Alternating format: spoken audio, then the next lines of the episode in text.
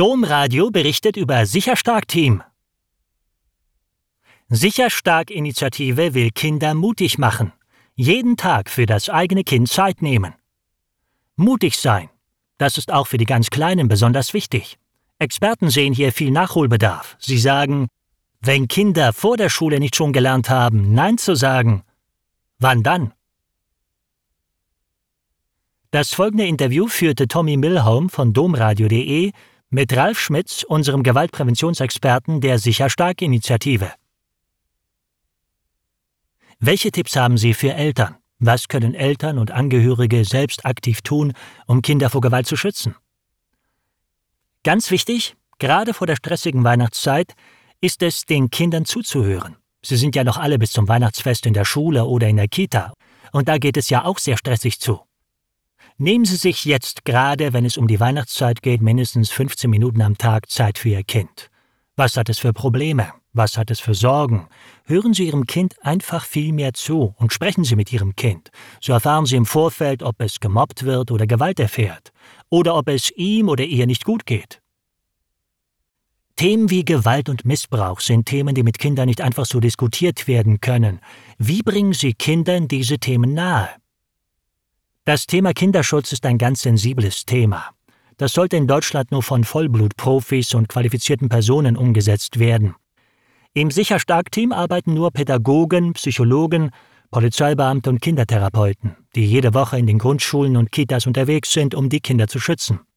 Es ist wichtig, die Kinder spielerisch abzuholen und mit ihnen das Thema Mut über Spiele zu vermitteln, sodass der Spaß auf keinen Fall auf der Strecke bleibt. Und sie sollen in keinem Fall Angst bekommen, oder? Gerade solche Situationen, die in Deutschland täglich vorkommen, sind Horrorszenarien für Eltern, wenn sie hören, dass wieder ein Kind entführt worden ist, dass ein Kind gemobbt worden ist, dass ein Kind nicht mehr in die Kita oder in die Grundschule gehen will, weil die anderen so fies zu diesem Kind sind. Am besten sollte so etwas gar nicht passieren. Wenn es aber passiert, dann haben wir viele Methoden entwickelt, um dem Kind zu helfen, bzw. um die Kinder letztendlich zu stärken. Ich mache den Beruf auch schon seit mehr als 20 Jahren. Sollen Sie zum Beispiel Selbstvertrauen bekommen und so gestärkt werden und mutiger werden, um sich zu trauen, zu widersprechen?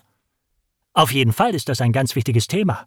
Gerade der Kita-Bereich ist eigentlich der Bereich, in dem man den Kindern noch am meisten beibringen kann.